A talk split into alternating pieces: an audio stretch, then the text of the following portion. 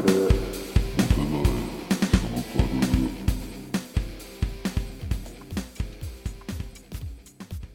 えー、こんにちは。中野すこと申します、えー、さてこの番組中野すこのモテないサブカルではモテる要素が一切ない友人に話しも喜ばれないというか話せる友達がいない方歓迎のサブカルに関するお話ができればと思います。えー、プロデューサーの海馬さん申し訳ございませんでした。非常に遅れてしまいまずこの場を借りて謝罪を申し上げたいと思います。すいませんでしたまあそんなしみったれた話はですね置いといて今回は最近の言い方で言うとセクシー女優。まあ俗に言うアダルトビデオ女優 AV 女優。笠井亜美さんについておすすめしまくるスペシャルをお送りしたいと思います、えーまずいいですか？笠井亜美はアイドルです。そしてアクトレス女優でございます。簡単に笠井亜美さんのプロフィールをご紹介させていただきますと、え2009年にこの業界にデビューをされましたザズサさんというようなお名前で、デビューをされてその後レーベルの移籍とともにクルス千夏さんという改名を発表しでですね、え2013年に今のお名前笠井亜美という名前で、え改めて事務所を変えてデビューをされました、えウィキペディア情報ですね。27歳というようなことをおっしゃられて多分ですね聞き手は左利きじゃないかなと。まこれ私の妄想なんですがと思っております。で彼女非常に「ド」がつくほどのオタクです、まあ、いわゆるクラスターですね。歌プリクラスターでございます、えー中途半端にアニメ好きとか言ってるアイドルはもう死んだ方がいいレベルの超オタクです。そしてめっちゃ優しいです、えー彼女ツイッターをやってらっしゃるんですが、えー彼女のことをですね、えー彼女の名前でつぶやくとかなりの確率でお気に入りしてくれます。まあそんなおたさなの姫的なノリからですね、えー好きだなと。なんかシンパシー感じんなという感じで、えー好きになっちゃった人も多いはずだと思います。私もですね一度あのツイッターで彼女の名前入りでつぶやいた時にそれをお気に入りしていただきましてもう嬉しくてもう年一ぐらいこれ一番今年一番だなっていうぐらい嬉しくてですね、えー周りの人に言いまくって誰かの共感を得たかったんですが、まあ、誰にも共感得られなかったというような、まあ、辛い経験がございます。ではですね、えー何から喋りましょう？えー今日は本当に喋り出すとぐちゃぐちゃになるぐらい言いたいことがあるんですが、えーてか皆さん笠井亜美さんという方をご存知でしょうか？もしかするとですね実は皆さん見たことあるかもしれないんです。おそらく一番有名な彼女のアイコン的なパッケージがありまして AKB 元 AKB の笠井智美さんに「まあ、激似」っていう、まあ、タイトルといいましょうかコンセプトでまあおっさんがですね、えー、笠井亜美ちゃんのパイオツを手ぶらをしているパッケージの作品があるんですね。見たことある方いらっしゃるかもしれません。実際内容を見てですねなんだ全然似てねえじゃんと。本人本本人で、ね、笠井智美に似てねえじゃんって嘆いた方いらっしゃるかもしれませんがまあですね僕から言われ、ま、言わせますと中野スコ的に言いますと、それは当たり前ですよ。彼女はもう笠井亜美というもうアイドルなんです。彼女自身がもう確立したアイドルなんですから。逆にですね、まあ、AKB なんだよですか？もうアバズレクソビッチ48ですね。もうアバズレクソビッチのですねコスプレをした笠井亜美というアイドルなんですね、もしかしたら人によっては全然モデル体型じゃないしなとかみたいなディスりがあるかもしれないですけどでもそれすらもですね、えー武器にする笠井亜美さんの魅力を感じられ感じてもらえたらなと思います。まずでは行きましょう。アイドルポイントその1とにかく口を閉じた姿が可愛い。これラジオだったらこうエコーをかけたいですね。もう一度言います。とにかく口を閉じた姿が可愛い。これはどの作品というわけではなくてですね、えーまあアダルトビデオというにはその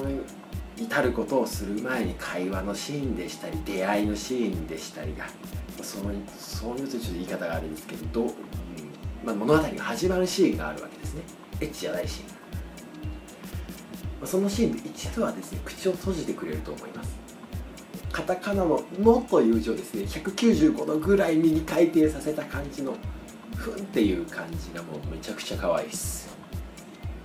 えーもうすでに笠井兄が私スコア見たくなってきましたが、今日は残念ながら、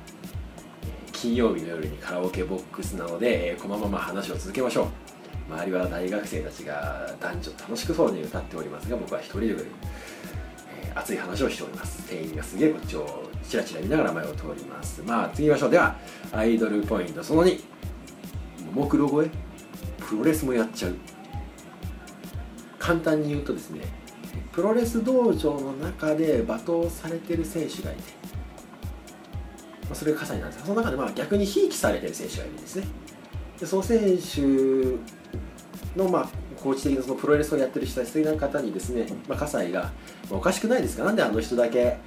あんな待遇いいんですか？みたいなま調整を挑むんですけど。でそうしてじゃあ戦いで決めろと。リングの上で決めろよとみたいな話になりましたリングに上がって。でそのひいきされてる女の子が出てきて。で一方葛西亜美。葛西亜美さん。なぜかトップレスで戦わせるという話なんですね。なんで私だけトップレスなのという。まあそういうちょっとかっこ笑い的な感じでやるんですが、まあ、この作品のポイントはですね、まあ、本当に彼女がいたそうなんです、まあ、結構苦しそうというのがすごいポイントです。でだんだんその作品見ていますと、まあ、性欲ではなく応援したくなっちゃうんですね。不思議な魅力があるんです。もう頑張れっていうで戦いという点でもう一つ。これちょっと開けましょう。アイドルポイントその3ですかね。キャットファイト甲子園というですね超どぎついギャル同士がすっぱだかでキャットファイトキャットファイトをし合いながら罵り合うと。多分一定のファン層にはたまらない作品があるんですけどこの中でですね、まあ、超ギャルの面真っ黒で髪真っキンキンの中に若干浮いている感じで葛西選手が出ているんですね。罵り言葉がですね若干優しいんです。多分この子本当に根が優しい人なんでしょうね。無理して罵ってる感が非常に可愛くてもうギュッとしたくなっちゃいます。